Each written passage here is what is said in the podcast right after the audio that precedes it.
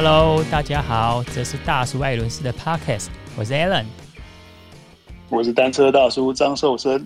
大叔今天没有在线上，今天到哪边去忙外务呢？今天这个老婆同学会啊、哦，这也是蛮重要的。对，哎、嗯，其实呢，安太座啊。对，其实这 最近呢，在这个礼拜也是全球最重要的铁人锦标赛世锦赛，就是 Kona。所以呢，这个代表说，其实铁人运动，我记得这一次有台湾有接近四十多位、四十三位的好手有去参加 Kona，可能有一些人最后面有没有成型不知道，但是确实有四十三位的好手拿到 Kona 的入场券，所以这也说明了。铁人运动在台湾的发展其实越来越蓬勃了，没有说像森哥我们那时候之前聊的，在早期啊，就是可能比铁人赛，特别是我二十到二十五岁组，可能大概只有十个人，所以那个时候要进前六名，其实不会太困难。我现在不可同日而语啊，这个大家都冲着这个铁人的名头，想要满足一下自己的这个挑战自己，然后拿到这个成就感。对呀，啊，其实现在铁人呢，我觉得又跟马拉松一样。早期我们觉得跑一个标准四十二点一九五公里，人叫全马，那个就已经哇，觉得是超乎常人的想象。但现在呢，还有更考验意志力跟体力的超级马拉松。我记得那种好像至少要五十公里以上，甚至还有到一百公里的。啊，还有最近一个很有名的选手，就是现在好像在美国比赛，他是穿着那个夹脚拖的。大叔，你有听过那个穿夹脚拖跑那个超级马拉松？啊，其实来到铁人项目就有极限铁人。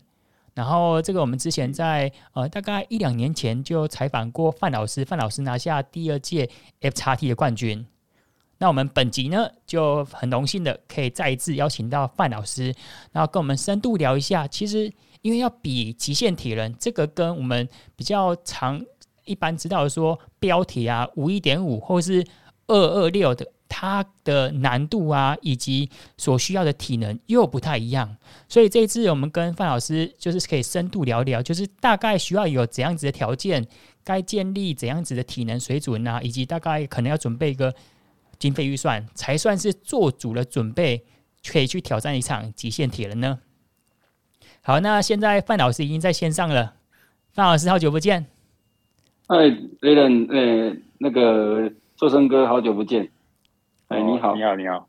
哎，范老师从 Norseman 回来已经有一段时间了，最近范老师也相对在学校啊，还有在生活上也比较忙碌。那想问呢，问一下范老师，就是在 Norseman 结束之后，会不会像有一些选手，因为我刚从环太摔回来，就是选手刚比完赛讲说：“哎呀，我可能明年不要再参加 Norseman 的。”老师会不会有一段时间说：“哎，我这段时间就厌倦运动，不想要碰车了呢？”让自己的身体好好休息。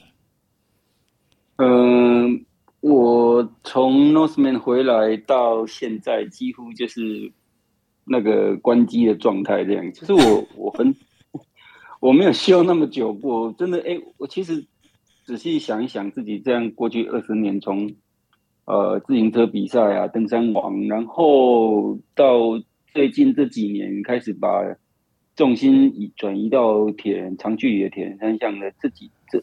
二十年我没有好好休休息过这样，嗯，然后对，所以然后到这次去参加完 Norseman 之后，之前其实我就觉得我那个线已经快断了，我 从来没有这种感觉。对，老师，你讲的是什么线呢？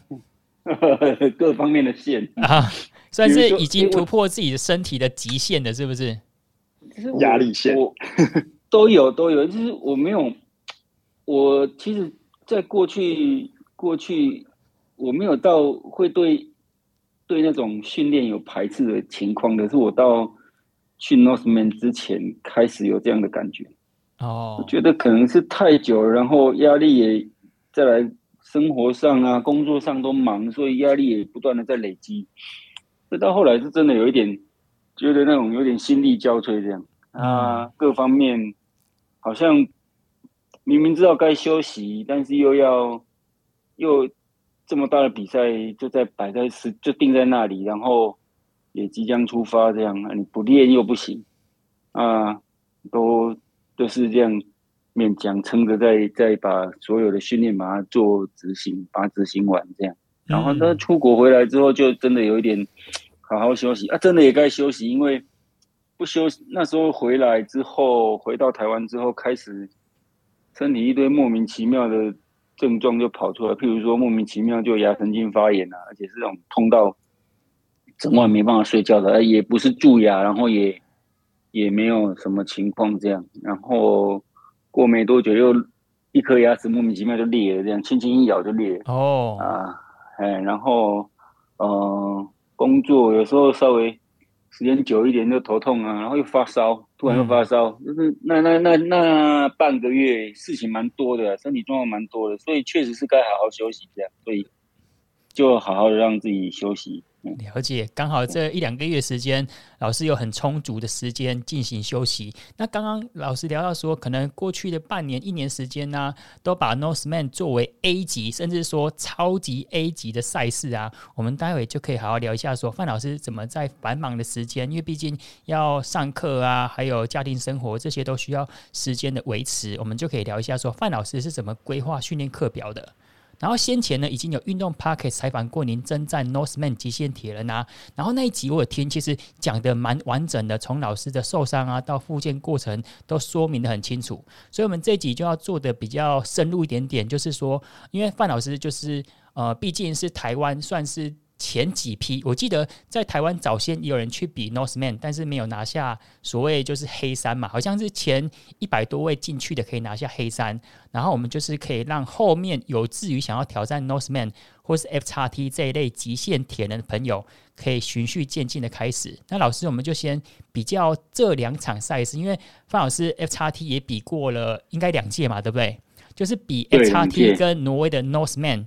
这两场都是极限铁人，那秦老师帮我们分享一下这两场赛事的差异，以及大概就是如果有一些铁人爱好的朋友们，大概需要具备怎样子的铁能水准，可以来参赛呢？嗯，其实其实我觉得这两场比赛它各有各的难度，然后因为因为 Norseman 它算是。呃，就有点像是极限铁人系列的 Kona 一样，世锦赛啊，就是世锦世锦赛。对，所以他其其实今年就刚好升级了。我去去的时候，因为他以往他是有开放给给全世界有想去的人抽签，然后抽大概一两将近两百个名额嘛。但是但是像今年就比较不同，就是由过去一年当中各系。各个各地的那个极限铁人赛，像 F 叉 T 就是其中的一一场系列赛事，然后的瑞士啊、瑞典啊，然后还有那个呃爱尔兰啊，然后还有意大利，其实都有极限铁人的赛事啊，这些都是系列赛。系列赛的前两名的话，可以前两名男女生前两名的话，可以去那个，嗯，就拿到去 Northman 就是门票，挪威参加，对对，就门票资格。然后他。他他也比较严格，他也没有所谓像 Kona，他很多分组排名，可是极限系列就没有，就是两就是单站的，也算是呃系列赛事的冠亚军可以去去 Northman 这样，嗯，所以所以原则上去的人，他就是都呃有有前两名的，就是每可能在像台湾，我去我跟今年跟谢哲念，我们是台湾的前前一二名嘛，所以我们去这样，嗯、所以其实都有一定的。都有相当的有有很有水准，再来就是嗯，嗯，再来就是说他开放老司机呀，对，没有那种骂包的，对，没有。然后再来，他有有一些是抽签，譬如说像今年台湾的没有女生完赛，所以那两个名额就给当场有在当场有完赛的人抽出来。所以其实去的人一定都是可以，都是有这个能力去完去完赛的，去完成的，而且有一定的水准的。然后再来，他也开放给。全世界去申请抽签，可是他有两个门槛，他是两个门槛非常的高。男生，男生啊，对，对不起，男生的门槛是你在 Ironman 系系列二二六，你要能二六赛程，你要能九小时十分内的成绩证明，你才可以去申请去参加 Norseman。嗯、男生哦，九小时十分，台湾在现在大概只有一个，对，对，就一个男生这样，嗯、然后再来就是女生要九小时半，嗯。哎，所以这所以呢，当我我其实我们一开始不知道，可是今年去 Northman 报道的时候，他就一一直问我们说有没有什么他就说 Ironman license，听不太懂就是说，哎，我为什么要那个东西？其实我们就来为什么要那个？原来是说你哦，你要他他要有一些申，就是那种以成绩申请证明去参赛人，你要把这东西拿出来这样。嗯，然后现场还在检查一次，所以他 就是这样。哦，我很奇怪为什么要看这个，所以去其实，嗯。他的竞赛水平是大家是很歧视很高，然后也让人不会很多，他就是将近就是三百个比赛也无法负荷再多，嗯、因为极限系列的赛事比较特别，所以是这样。那我觉得如果说比较两场比赛的话，嗯，台湾的路线难度的的话，我我很难去说哪一个比较比较。简单比较难。我在出发前，我看挪威的路线资讯，其实我觉得蛮简单的，我觉得不难。嗯哼。然后后来到那边比，然后我知道我错了。我好像听到范老师讲，就是在下水的时候，那个水温就是有点刺骨了哈。那个其实后面我们很早去就适应是还好，所以水的话部分那一天啊，刚好我们就是反正我去比赛，我我觉得我有那种。可能有那种，每次都会碰到这种情况，就是去呀、啊，然后就碰到那个他们说他们呃几十年来最冷的夏天，然后就是对啊，就每，然后又下雨啊，下水下，水温就一直掉一直掉，温度一直掉，到比赛那一天刚好是天气最差的那一天。我们去前面几天都还风风光明媚这样，可是比赛前一天就起风，然后比赛当天早上是整个都下雨的。了解，所以。下水的温度就三度嘛，嗯，然后气气温三度，然后水温其实是十三度，嗯，所以待在水里的时候还蛮舒服的。所以这这一次台湾有个选手，那个郭思妍，他就说，其实应该是骑脚踏车的时候比较应该要穿防寒衣才对，因为气温气温我们上来是五五五度嘛，嗯，然后后来开始爬山之后，因为他从从峡湾直接上那个他们的那个最大的高原哦，我们在高原上有一大段的路程是在高原上进行，所以所以那个高原上的风啊又下雨，那个海拔一千多的高原而已，可是那个温度就只有大概两三度到零度这样，嗯，所以是蛮蛮冷的。所以挪威我觉得对我们而言的话是气候气候很难克服，嗯，然后台湾的是那个台湾 F 叉 T 的话，第一个是路线比较复杂。不过台湾人对我们台湾人来讲就还好，可是它路线是复杂的啊。再来跑步的话，很难说哪一个比较难，因为台湾看起来好像比较台湾应该比较难。可是如果说海拔能适应的话，又又还好。我们的海拔 FXT 海拔比较高了，嗯，尤其是跑步从新白杨一千七直接跑到三千四百多嘛，到合欢山主峰三四三千四百一十七公尺，那。挪威那边的话，它前面其实都还跑的前二十几、二十五公里都还蛮舒服的，在那个湖湖边跑，嗯，还还蛮舒服的。然后那种湖边的那种起伏的地形，有点像在在日月潭周边跑步那种感觉，嗯，就是啊，又气温又比较低，所以很舒服。可是可是过了二十七、二十六、二五、二十五公里过二十六公里过后之后，你你就就傻眼了，因为。其实比到那时候，大家都已经有点有点累了。结果就二十六，我记得很清楚，二十六公里有一个、嗯、有一个转转弯，他就引导我们进一条路，然后一个过一个铁轨，他就摆了唯一一个赛会唯一一个补给站这样。嗯，然后哦有补给站哦，然后就哎极限赛事是没有极限铁人赛事是没有补给站的，你必须靠自己的补给团队这样。啊，那里放了一个补给站，然后我们愣了一下，然后就过去，然后就很怀疑自己。有搞错吗？因为从那里就开始爬坡了，所以最后的十六公里是爬坡，然后那里海拔大概将近两百，所以最后十六公里我们要从一百多上升爬到一千八百多，挪威的最高峰这样。哇，所以爬坡蛮惊人的，就十 percent，然后对，像在爬山一样，就是就是爬山呢，很难啊，很难。我们就这、嗯、其实，然后它很陡，所以。去到那边，你还能跑起来，算不错了。嗯，外呃，不过外国人真的很厉害，蛮蛮会跑的哦。然后台湾的那个 F 叉 T 是缓缓的，它从那个从四十二公里，它从一千七到三千四，缓缓的一直上。是平均分配的，只有大玉岭那一段比较陡，比较难爬这样，所以呃各有各的难度了，它差别是，嗯，每一个极限体验赛事都蛮特别的，哎、嗯，对，然后我最近要做赛事有强度都是很辛苦的。哎，范老师，根据刚刚聊的部分呢、啊，我有两个问题想要延伸问一下，就是。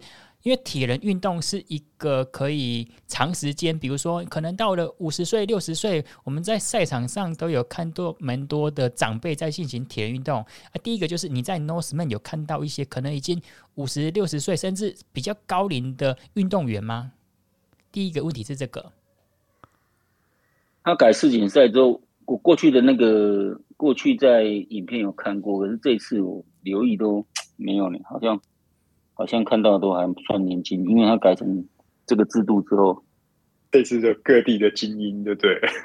对，所以看到的都可能顶多年纪跟我差不多吧。可是我看看我那个前几名都一九八几年的，至少。哦，了解。啊，第二个问题就是，呃，很多人讲说，在跑步啊、跑马拉松的时候，比如说跑全马四十二公里，大概到了三十公里会遇到撞墙期。那比如说在二二六，特别是在极限铁人当中，你会遇到撞墙期吗？啊，遇到撞墙期之后，又要怎么攀过那一座墙呢？我在二十三公里左右碰到撞墙期。跑步的最后二十三公里，然后本来就配速从那个四分半每公里四分半直接掉到六分半，嗯，然后就刚好到二六撑到二十六公里的时候，又变成是爬坡，就开始爬坡，又很陡，大概十 percent 的爬坡，所以那时候我走了好一段路这样，可是后来我怎么度过的？就是我那时候就把步伐爬坡，把步伐缩小，然后把注意力就放在放在步伐上面。我自己算自己跑几步哦，然后对，然后我就先让自己说，就跟先让自己跑一百步，再用走的，然后下一次再两百步，再用走的，然后就哎一百步还可以，两百步还可以，呃试着跑看看五百步不要走，然后跑一千步不要走这样，然后慢慢的哎好过了，好像有好一点。嗯，对，就是这样。哎，有时候是，你就是要过那个，也很难讲啊，也不是补给的问题，也不是什么，就是会碰到，哦，那个很难很难说啊。每个人有每个人的方法，就是就是人家说的会。我曾经跟一些长辈在聊这些事情，那个那个陈春发发发董，嗯，他说他他过去也他过去也常常，他其实是台湾早期铁人接出国比赛的一些先驱，这样先锋前辈。所以他前辈这样大前辈，他们他那时候也是到处去比那个二二六的铁人。他说常常就是会活过来，这样就是死掉了，然后慢慢的，其实你撑下就会慢慢的就活过来。嗯，就不要停下脚步，然后调整节奏，然后慢慢就会你自己就会活过来。活过来之后，哎，跑跑起来还可以这样。嗯，对，这个就是运动员里面讲的 second wind，第二阵风撑过去了。然后刚刚范老师就是讲说，其实当你可能遇到撞墙期这段时间呢、啊，你就是聚焦。就比如说我们在开车的时候，你的头灯大概只可以照亮可能前两百公尺、三百公尺，你就聚焦在前面的一百步、两百步，然后数着数着，哎，不知不觉我们的里程已经到了台北了，快要到终点了。然后又有第二阵风，又让自己有一些休养生息。刚刚聚焦在前面那段路，也不知不觉呢，我们离终点的距离就缩短了。是啊，像我这次就是。不要慌，嗯，然后慢慢建立自己的信心，再慢慢找回那个步伐。嗯，对，而且节奏节奏找回来之后，其实那个状态会还不错。像我本来我脚踏车结束是第十，排名是第十五嘛，然后后来掉到二十，被大概十个人追过吧，掉到二十五左右。可是，在最后的那个越野山路的时候，我又追过了，又追回来蛮多人的，所以是最后是十。第十九名去完赛这样，所以有时候就是当下那时候，如果你你慌了，或者是你觉得啊不可能了，那就真的不可能。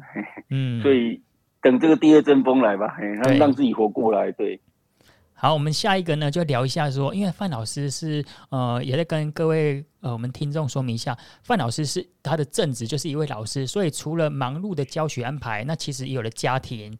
那范老师上次我们去的时候还养了猫嘛，所以这段时间范老师出国的时候，猫应该蛮寂寞的，还是有可能别人帮忙托养。然后想要问一下范老师是怎么安排训练课表的？因为毕竟，比如说，哎，我们可能当天有时候自己不管是上班啊，或是教学上，会不会有时候就觉得哦，今天一个人。这款可以这个神神啊，或是总是会有遇到一些急事，没有办法执行课表的。然后遇到这种情况，哎，要怎么如何机动性的安排，让自己的课表有一个延续性呢？才能够贯彻说，哎，我们原本的设计的课表是可能这个礼拜安排这样子。那如果没有办法，这个礼拜没法达到的话，要怎么机动性的安排呢？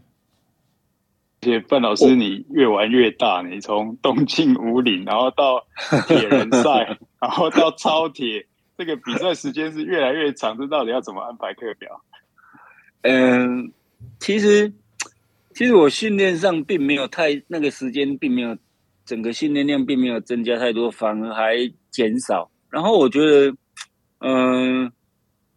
铁人赛是不会不用像脚踏车这样抓到那么自行车的训练的时候都要抓到那么紧，因为它时间比较长，好像容许值会比较大一点。那只要自行车训练要抓得很紧，然后什么东西错过了，然后你隔天再补又就没办法。但铁人赛是好像的那个那个容那个那个区间比较大一点。今天这个地方没做到，或许我接下来我接下来两天可以做在训练上做一点调整，都还可以。还可以跟上那个进度，这样。嗯，但我我其实，比如说今天我我时间不够，我还是会尽量的抽时间。我不会，你各位两你们两位应该算蛮了解我，我不会让自己呃跳过太多的训练，这样。嗯哼。所以就是这样，我这样我才说我那个线快断掉，就是这样。然 后就是我吃完啊，很紧。对，就、嗯、你知道我我过那一段时间，我吃有时候吃晚餐已经是八点半。嗯。晚餐晚吃晚餐的时候已经八点半，吃完九点半。这就是那个欧洲人的生活。呃，对，没错，到那边还蛮适应的。到挪到挪威还蛮适应的。嗯，对，只是对啊，因为那边十二点去的，我们去的时候夏天十二点才天黑嘛，晚上。对对，就是不过不过是不会让自己跳过。啊，有时候时间真的不够的时候，譬如说呃，今天安排训练的话，我就会把重点做到，不会把那让那个垃圾时间就不要太多。嗯，至少有有给身体那个刺激有到，譬如说那个今天的训练的重点有可能前面有一段，然后但是我我会最重要的那个主训练的话，我会把它做，至少要做一半嘛。如果没时间的话，嗯，这样。那今天的心理那个身体还是有接收到这样的刺激，那隔天的隔天的训练可以继续。那隔天训那因为今天训练量减少了，所以呢，明天的话可能训练量可以再多一点，然后或者是怎么样调整这样。但是这个整体的节奏是要维持的。我抓你你你当天当天来看的话，其实训练的话，呃，不会看当天。我我会以一个至少是一周或者是到四周这样来看的话，那一周来看的话，哎，我整个整个那个方向只要是对的就可以可以了这样，让自己在那个保持在那个轨道上，那体能就是逐步的往上往上去叠叠堆叠上去。了解。范老师，那比如说在三项训练当中啊，你比较偏重于哪一项呢？毕竟很难说三项兼顾嘛。以这三项跑步、游泳跟自行车练的时间分别的分配大概是怎样子呢？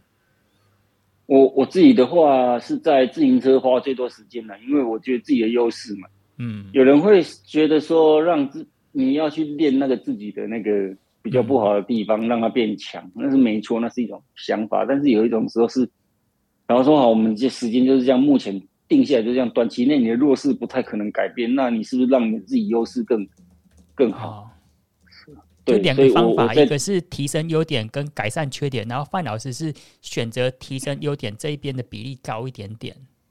对，没错。然后因为因为短时间内你说好游泳的话，你要一年内进步到一个程度是多难，很难的。我去年 F 叉 D 游泳进步三十分钟，人家就觉得。很夸张了，可是我觉得 我现在那三十分钟拿到了，那我之后要再多拿个五分钟、十分钟，这个其实是很难的。我可能要在两年，我可以进再进步个五五分钟。范老师，我延伸问一下，在三千八百公尺，嗯、你要进步三十分钟，是透过怎样子的训练啊？我我三十分钟很多哎、欸，非常的多哎、欸。我说我，可是我那那去年的跟第一我第一届 F 叉 T 用其实又不好，嗯，我第二届就进步了将近三十分钟，是这样。那怎么怎么做？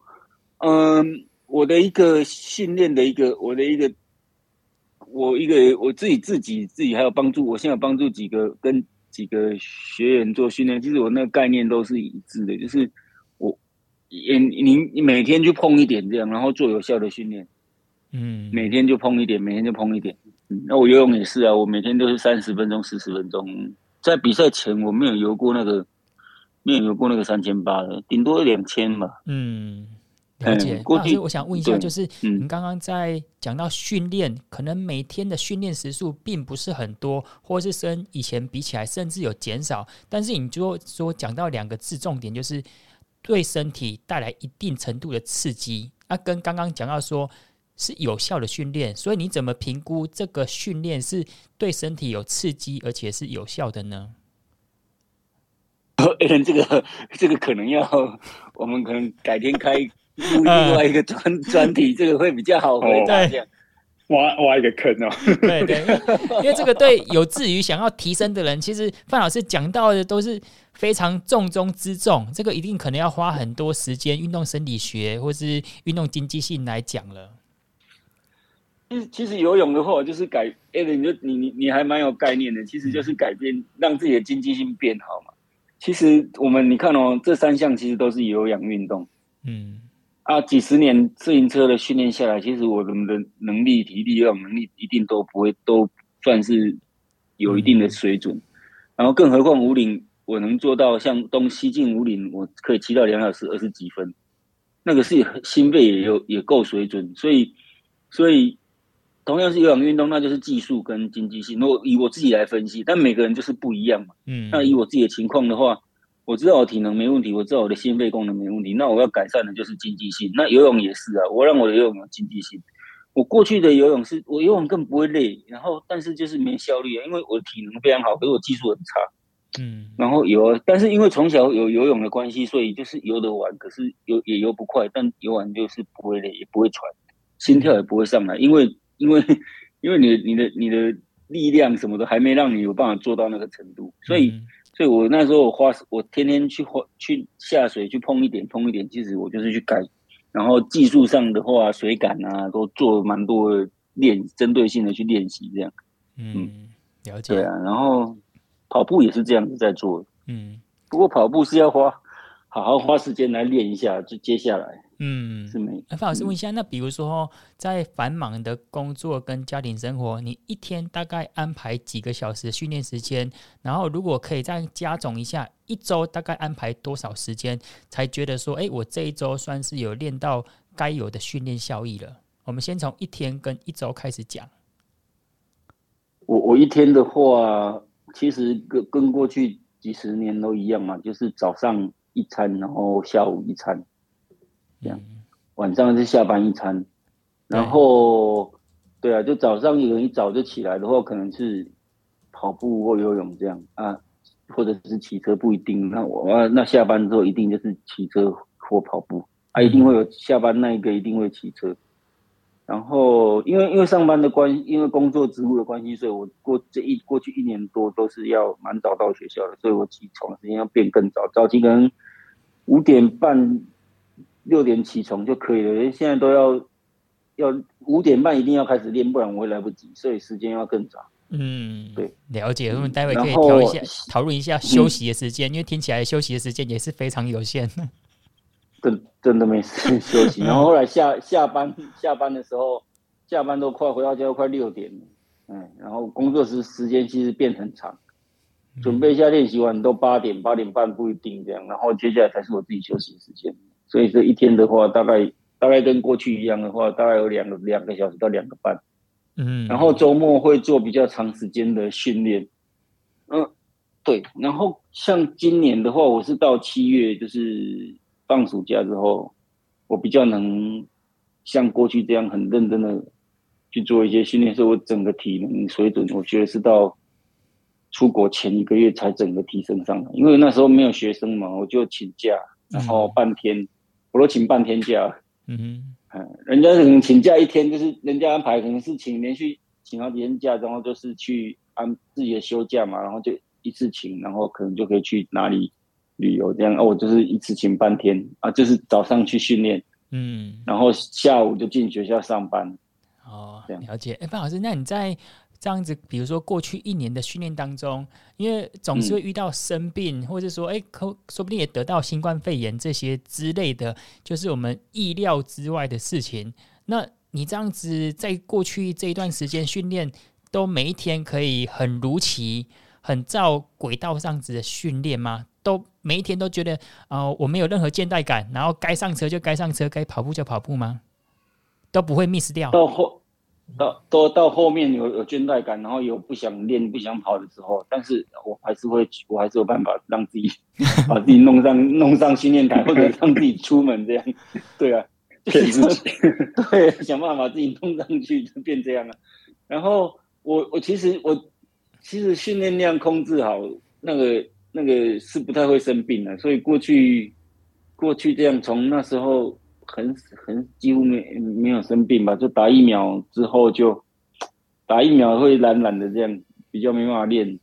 打了两三剂疫苗，每次打完疫苗没办法没办法练这样。啊，我打疫苗，我自己身体反应很激激烈，所以这个打完疫苗没什么办法练。那生病倒还好，没有生病啊。有时候是学校突发状况，会比较晚啊。比较晚的时候，那可能今天那一天就跳过那个，但是那个次数就比较少这样。嗯，嗯，了解了解。好，范老师，那我们就进到下一个想要跟范老师讨论的地方，因为刚刚听到说范老师每天的呃睡眠时间其实是相当有限，毕竟练车的时间要练两餐嘛，啊，一餐是安排在晚上的时间，那晚上练完之后，可能呃吃完饭啊啊自己的一些有限的时间，可能休息时间就已经相当有限了。那在这有限当中，要怎么得到良好的睡眠或是休息品质啊？或者说，在每个礼拜你这样子，可能至少练车运动时间应该有接近可能二十个小时。那有没有安排让自己身体休息的时间？也分享说，是不是有去做可能运动按摩啊，或是什么相关治疗之类的呢？嗯，我第一个我讲睡眠，我睡眠都蛮短的，其实。其实我因为现在，Ga Garmin 那个 Garmin 的，嗯，有运动睡眠记录，说对睡眠监控这样，嗯，因为我每天平均大概五个小时，四五个小时而已，因为晚睡，然后都蛮早起的。比如说我像现在开的话，我十月二号到十月八号，我每天的平均睡眠是五小时十六分。你讲的是躺在床上的时间吗？还是深度睡眠时间？睡着的睡着的时间，总总睡眠平均总睡眠量，比如说二十月二号到八号，嗯，我的是五小时十六分这样。对，所以其实平均我睡眠时间算是很短的。嗯哼，那如果呃现在这种装置就是很好，然后如果我可以把它追踪到七月十三到七月二十三号比赛前。那时候练更多的时候，那平均睡眠是四小时五十七分，其实这样看是很少的。嗯、对，然后然后十月七月十号到七月十六号是四小时四十六分。哦，嗯哼，对。那如果在上班期间、开学期间，应该会更少一点。嗯，哎，那中间，对啊，比如说在上课的时间，嗯、会不会午休呢？稍微呃午睡一下？午睡。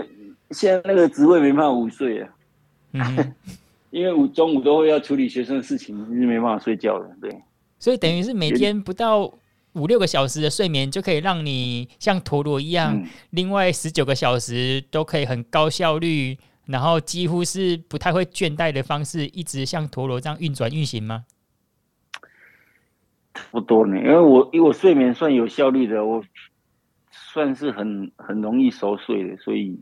这个可能是自己比较有优势的地方嘛。像我，哦，六月多，六月十二号到十八号，我的睡眠时间是平均哦，总是平均平均总睡眠时间是四小时四十三分。可是我深层睡眠有一块将近一个小时，所以所以还蛮算睡得算熟了，然后也很容易入入睡，这样不会。所以就比较不会睡眠的问题哦，算是天生丽质，躺在床上就完全可能十秒钟就入睡了。对，没错，讲话讲到一半我就可以睡着。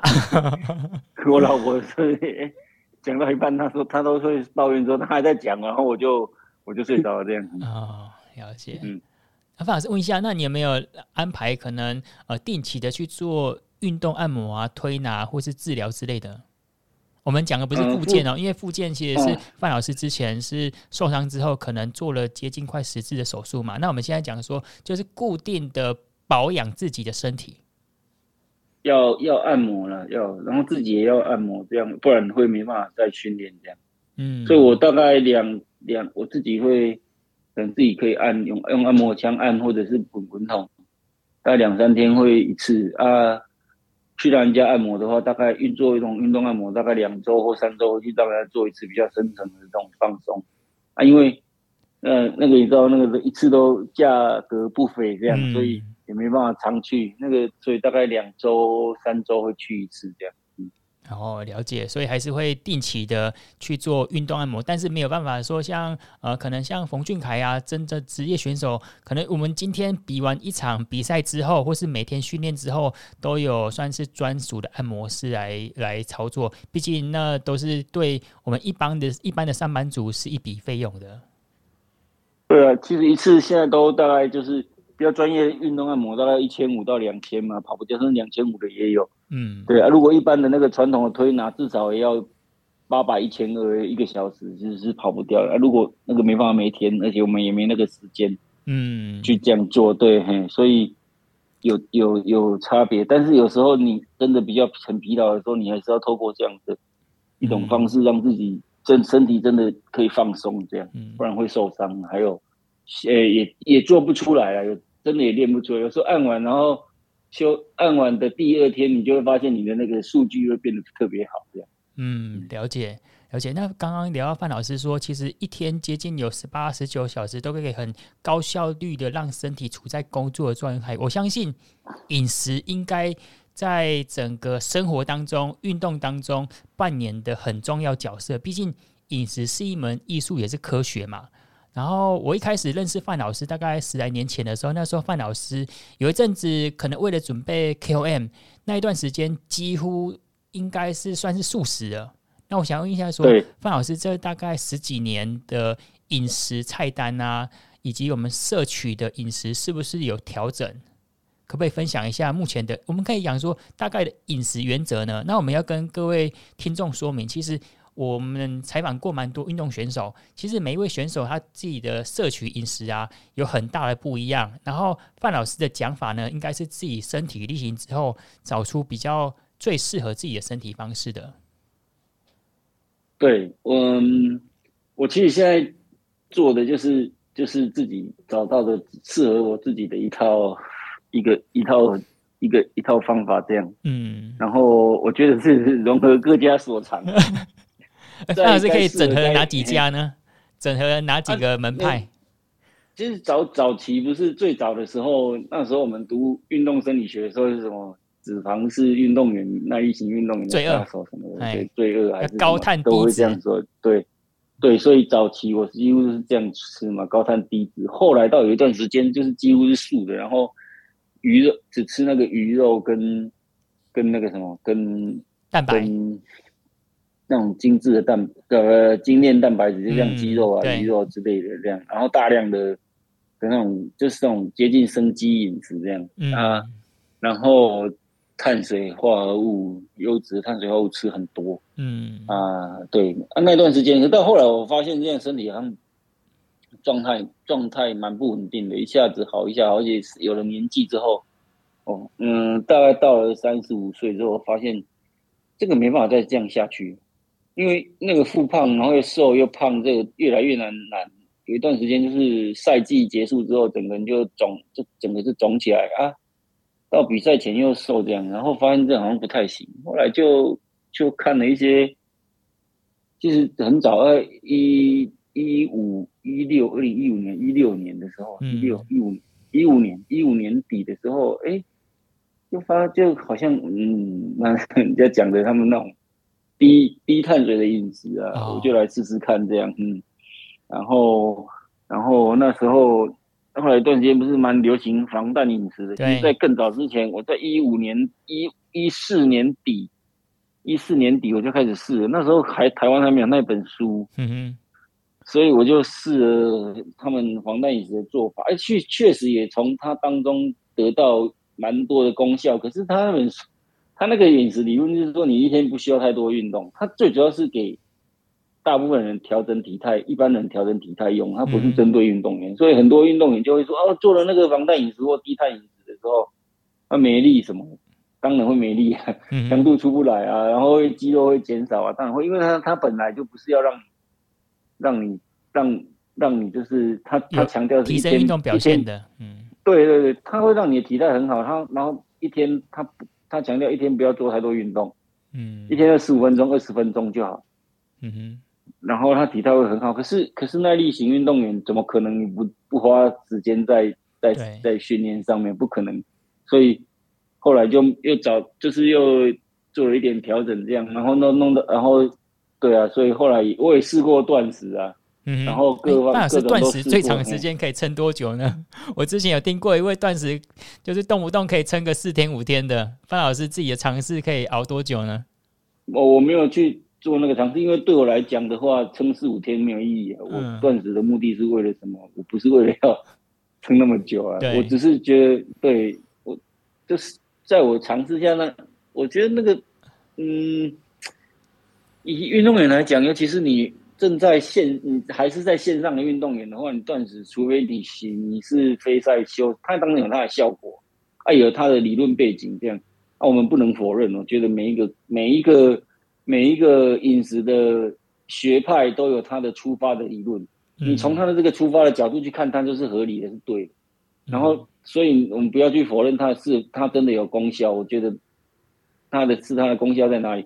你从你从你从对立面看的话，它就是很夸张的。可是你你站在他的出发点去看的时候，真的真的就就是合理啊。那你真的就自己做了，你就会知道说他对你是不是有用。那只有适不适合的问题。嗯，没错。对啊。然后当你有人会就呃弄了就生病怎么样？因为大部分人就是只是看文网络文章看杂志。对，然后就跟着做，他没有了解其他它里面的精髓，一些精髓，对，没有真的去看，把人家真人家的那个理论，或者是去彻底的给他了解一遍。嗯、啊，当然，我觉得再走火入魔也不好，所以我现在我自己的意思就是我自己的一套这样。哎、然后我觉得我现在蛮自由的，想怎么吃就怎么吃。像我今天早上，我就吃一早起来就吃了坚果，然后觉得哎，好像。还不够，我就等一下要做比较重的训练，我就给他吃了，我就吃了一大条面包，这样我自己很喜欢吃面包。嗯哼。然后我现在还蛮自由的，像一整我可以，嗯，我早上早上上班之后一整天，我其实就是没有吃东西啊，我到练下午练完训练前才吃啊，因为中午也要工作。如果没，我就这样真的还不错，不用花太多时间在吃东西上的心的上面。这样，我看同事他们都在。午餐都在订便当啊，然后在烦恼要吃什么的时候，我就喝喝水，喝喝咖啡，然后我就可以继续工作。哦，所以这样子，范老师算是不被食物给绑架哎、欸，而且算是听起来综合各门派的精髓。对，呃，因为因其实那个段那段那是我觉得是那个段时间断食的那个训练，对啊，像森哥讲的轻断食啊，但也不不一定是每天是这样啊，有时候。有时候需要的时候，我觉得是需要的时候吃的，像搭配训练啊。对对对，搭配训练。今天训练很重的时候，然后要不要一定要吃啊？然后且要，而且可能前一天就要先让肝肝糖补满，不然你隔天那个训练都一定力量强度都会做不到。嗯，对。然后对啊，就这样。所以这这一整个下来，我自己操作下来，我现在觉得自己是在饮食方面，然后体态控制，我也不会像以前这样。胖啊，忽胖忽瘦。像挪威回来这一段时间，我几乎是训练量是非常非常少的，嗯，几乎没有在，你几乎没有在动。但是身体的脂肪确实是有比那比赛前还要多，可是不会像过去这样整个是肿起来。了解。啊，很多人很多很多人看到我都觉得，哎、欸，我怎么还是都还，甚至有人说我变得更瘦，其实其实没有。嗯。哎、欸，范老师，那问一下，就是你从接近素食到可能。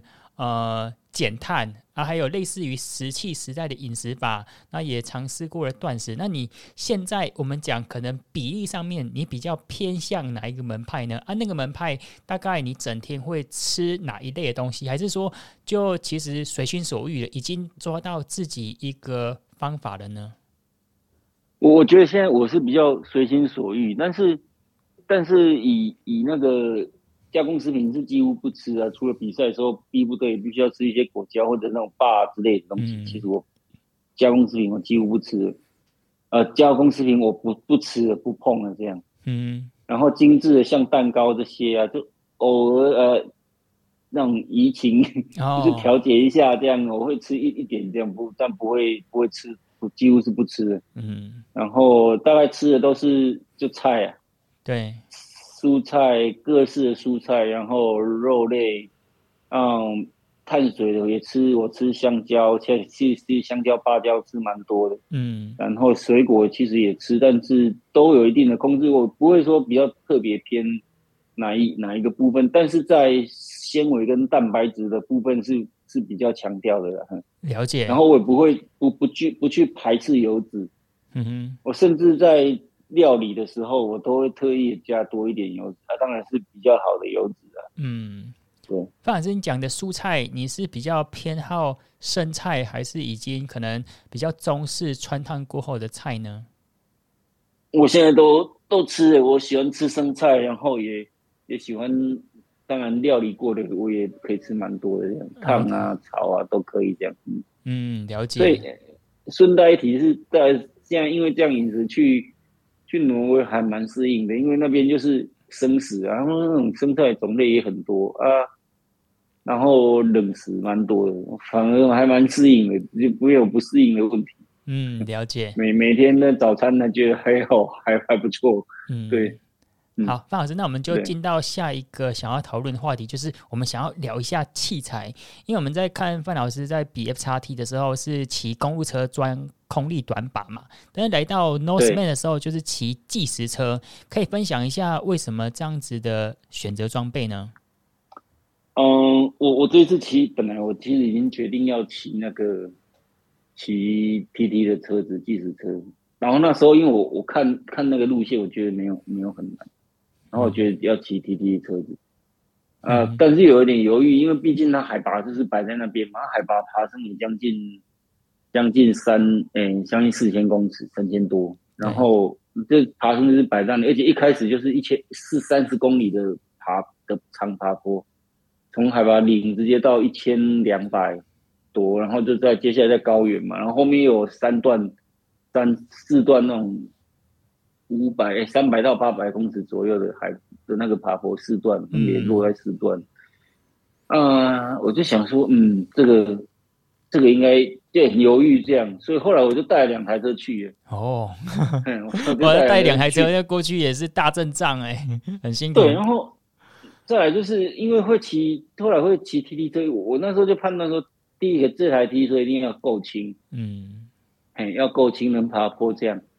啊，后来是有有找到一台啊，然后，然后在台东在模拟在骑的时候，两台车公路车跟嗯跟那个我原来骑 FXT 骑那这两台车，其实我很犹豫，对，对我自己很犹豫，真的不知道怎么去选择，嗯，各有各的优缺这样，然后后来就是到挪威之后，我试过一遍之后，到我就知道那个到比赛路线爬一次之后，我就知道我要骑计时车，嗯，因为它。第一个，第一个，我这次带去那台计时，它非常轻，然后它爬坡也是很轻巧，所以那时候是让我，这是让我犹豫的地方。但毕竟公路车还是比较适合爬坡，嗯。然后那，但是接下来，但是呢，计时它的优势是，嗯，在那种比较开阔的地形的时候呢，就算它有一点点起伏，你趴下去，你只要能维持的话，那个速度是可以维持，而且你比较省力。嗯。像我之前在台东，台东在测试的时候。一样的路线，从呃台东市骑到东河，趴在一样的时间，哎、欸，一样的时间，对，一样的时间，趴在计时车上面跟，跟跟公路车也是趴着哦，嗯，那就少了二十几瓦，将近三十瓦，哇，差很多哎，以上百瓦那就差了百分之十了，对，差很多啊，所以所以就说哦，那个然后然后让我更让我有意思后段那个我骑到东河之后就会爬一段大概也是二十公里的爬坡，结果公路车跟计时车差了不到一分钟。哦，所以空气力学还是比轻量化更重要。那一台车其实那台计时车它它有轻的计时车它有它有优势在，可是公路车还当然还有操控性啊等等的问题这样。嗯，然后到挪威之后，其实我看了骑完之后我就知道哦，原来原来那个。他在高原那一段路，计时车才能发挥它的优势。嗯，对，嗯，因为这是种坡只是一时的，空气阻力无所不在。对对对对，坡只是一时的，因为因为其实前段呢、啊、也有蛮，因为走的是旧 Norseman 前段自行车前半段走的是爬山的时候，一三十公里走的是旧路啊，旧路有的地方也蛮陡的，嗯，也有到那个十五十六 percent 的。对，可是上去之后将近一百公里都是在高原上面，然后那个风乱吹，呃，对，所以就觉得哦，那就是最后我是选择计时车出赛这样。了解，范老师，我想问一下，因为骑计时车跟跑车，因为这两款车子它的车架几何设计其实是不一样，理念也不一样。那比如说这个车架几何设计也不同，你在下车的时候跑步会觉得不一样吗？会不会说，哎，一台车？我下车之后跑步的感觉，刚开始要呃维持我们的踏平跟踏步会比较容易维持，会有会不会说我们跑步因为骑乘车款的差异而造成呃跑步上影响呢？因为公路车比较不会影响比较小，计时、嗯、车趴完下来之后都脚都有点软软的，就算你这样轻松骑也是，我觉得可能用的用力的位置会有有差，嗯。了解，了解。嗯、然后是那个调教，调教如果极端一点的话，你可能会比较偏吃到那个四头肌的力量。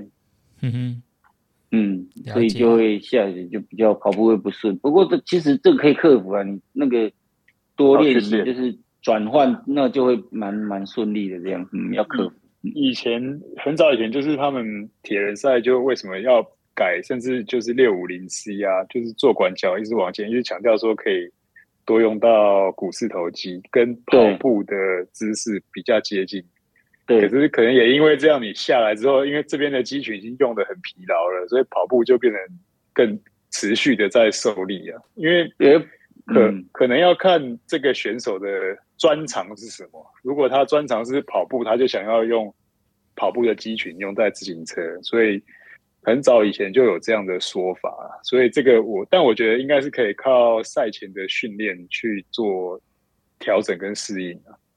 对，嗯，了解。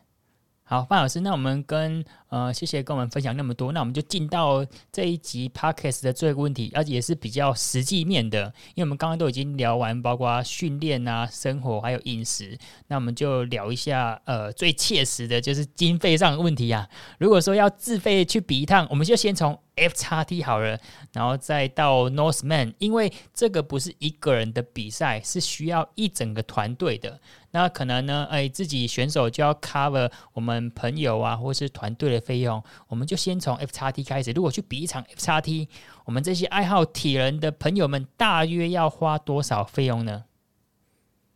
就 FXT 的话，最少，哎，一个团队，我我觉我觉得是要四个人啊，包含选手，最少最少最少的那个配备就是要四个人。嗯，这样，包含选手四个人，就是两个。一个两有人要轮流开车，然后毕竟是一整天的，然后要负责补给，还有陪跑，因为还有陪跑员这样。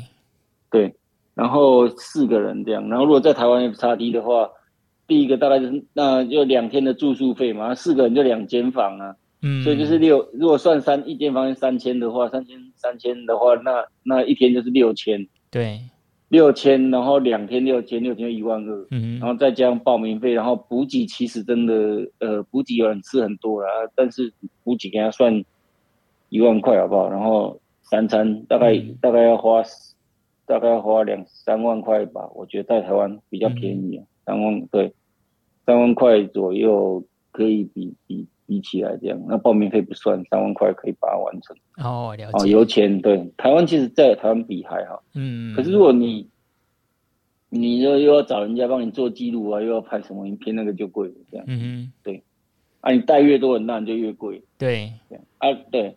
那一样在台湾的话，那出国也是标标配也是四个嘛，那这个就去 Norseman 就贵了。那个机票的话，我们这次去一张这样是，当然挑比就是比较行程比较顺畅的，没有太多转折的。嗯，那因为这毕竟出国比赛嘛，然后也不是像要背包客这样很很可怜这样，所以所以就是一张机票买到后来来回是八万八。嗯。嗯，然后四个人这样就多少钱？然后再来就租车啊，到那边的话一定要你一定要一台车。对，台湾有车队啊，你你你那边租车的话，一天我我自己我们租车租了十一天，然后租车的费用是十八万。嗯，哦，十八万是十八万，确确定，因为是我刷卡费非常清楚。十八万，十八万是几天啊？十一天，十一天，十一天，一天要一万多。他们欧洲保险费很贵啊。对，然后再来油费用、保险费，对啊，对，油钱还不算哦，油钱另算哦，油钱另外算这样，嗯、对啊，然后，然后再来住宿，住宿其实还好了，住宿就是一天很普通的房，在北欧，嗯、呃，大概五千吧，一间房间五千差不多，五千四千五千都有啊。可是我们比赛前，因为我在想说，自己就是考量说，反正就。去就好好比，所以就住那个大大会饭店了。有好处是，起点就在旁边，就在后面而已。转换区也在后面。嗯哼，对，我就不用舟车劳顿这样。但是那个一天房间就要一千块啊，一万块啊，一天一万块是两人房吗？哦、两人房啊，啊，我们三间呢，五个人三间，所以一天就是三万、三万、三万这样。对，然后对啊，所以你看几那个。这个真的还蛮蛮贵，啊，其他地方也都是三。如果你我们后这次去了五个人嘛，所以、嗯、所以就是三间房间。那有的地方就是五千，一天五千的话，一一天要一万五啊。对，所以前前后后我们在大会饭店那边待了四天，所以就那边就花了十二万。嗯哼，然后其他地方这样花一花，反正总的下来的话一百多万吧，一百一百将近一百三十万。哦，我这真的要除了体力之外，对这些经费的筹措啊，也需要一点点的，真的很有考验呐、啊。而且可能北欧极限之旅啊。对，北欧北欧真的太贵，那 个极限之旅。对，每次吃完饭吃饭的时候，点完餐再刷卡，那个刷那一下还是会心痛的，因为一刷下去，哦。可是你又不能不吃嘿。对。对啊，哎，有时候方图方便，就在饭店的那个吃饭店的晚餐，啊，饭店晚餐其实真的是都不错这样，嗯，可是也是蛮贵的，啊，一个人也是也是三四千块啊，三千多块五个人，一个人台币啊，三千多啊，都要现在的物价要。北欧的费用这么高哦，餐费。我们我一九九三年就去过挪威啊，那是。确实是费用真的是比欧洲还要贵很多，真的比较贵。嗯，然后我们到而且很多时候，嗯，很多时候地广人稀啊，你在那边你也没拿他没办法，没得选。对啊，对，就是、啊、就是在你就真的只能哦，好了，就饭店的那个的晚餐这样。对啊，你真的开车到外面，嗯、然后你算算油钱，算算时间，他就是抓在那个尴尬值啊，所以你就只好乖乖消费。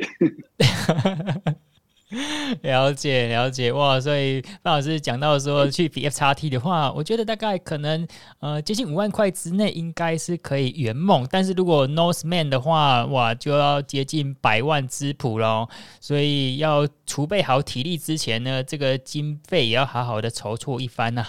哦，好，所以我觉得范老师难难怪范老师牙齿会裂掉，是牙关一直咬，咬紧牙关咬了这么久。没有，但还好，蛮多人帮忙的。然后我自己也，我就我自己也是啊。我要出去前怕那个，其实就不够啊。然后自己的存款什么也不太够，这样。然后木再有一些，再有一些朋友帮忙，然后厂商啊，然后算一算应该是不太够，我就贷款了。嗯，对啊，对啊，就是贷款，预备着就出去就不担心这样。嗯，了解。好。好，那我们今天谢谢范老师带来精彩的访谈。范老师今年十一月二十五号举办的 FXT 会参加吗？今年会参加，但不是选手，我要帮我的这次去挪威的陪跑员陪跑啊。他对，就是他，他这一次是我的陪跑员嘛，去挪威有请他当陪跑员，然后，然后我今年要帮他陪跑，他 F 叉 T，他去年有跑没有完成，那我去年去年就我就跟他说，你如果他就说，就反正你要在比赛颁奖，去年 F 叉 T 颁奖典礼那天，我们那边聊天，然后讲一讲，我就说好啊，那我就帮你陪跑这样。对，了解，所以今年会从从过去的选手到。今年的陪跑员就是帮助别人圆梦，帮助自己的好友圆梦。对，没错。好，再次感谢范老师加入今天的 Podcast，然后祝福您未来无论是生活还是运动都一切顺利。好，我们这一集就到这边，感谢你的收听。谢谢，谢谢森哥，谢谢 Alan。好，那感谢你的收听。如果你想听什么主题，可以在 B 搜寻大叔艾伦士，或是透过 Podcast 留言告诉我们。我们下次见。拜拜，拜拜，拜拜。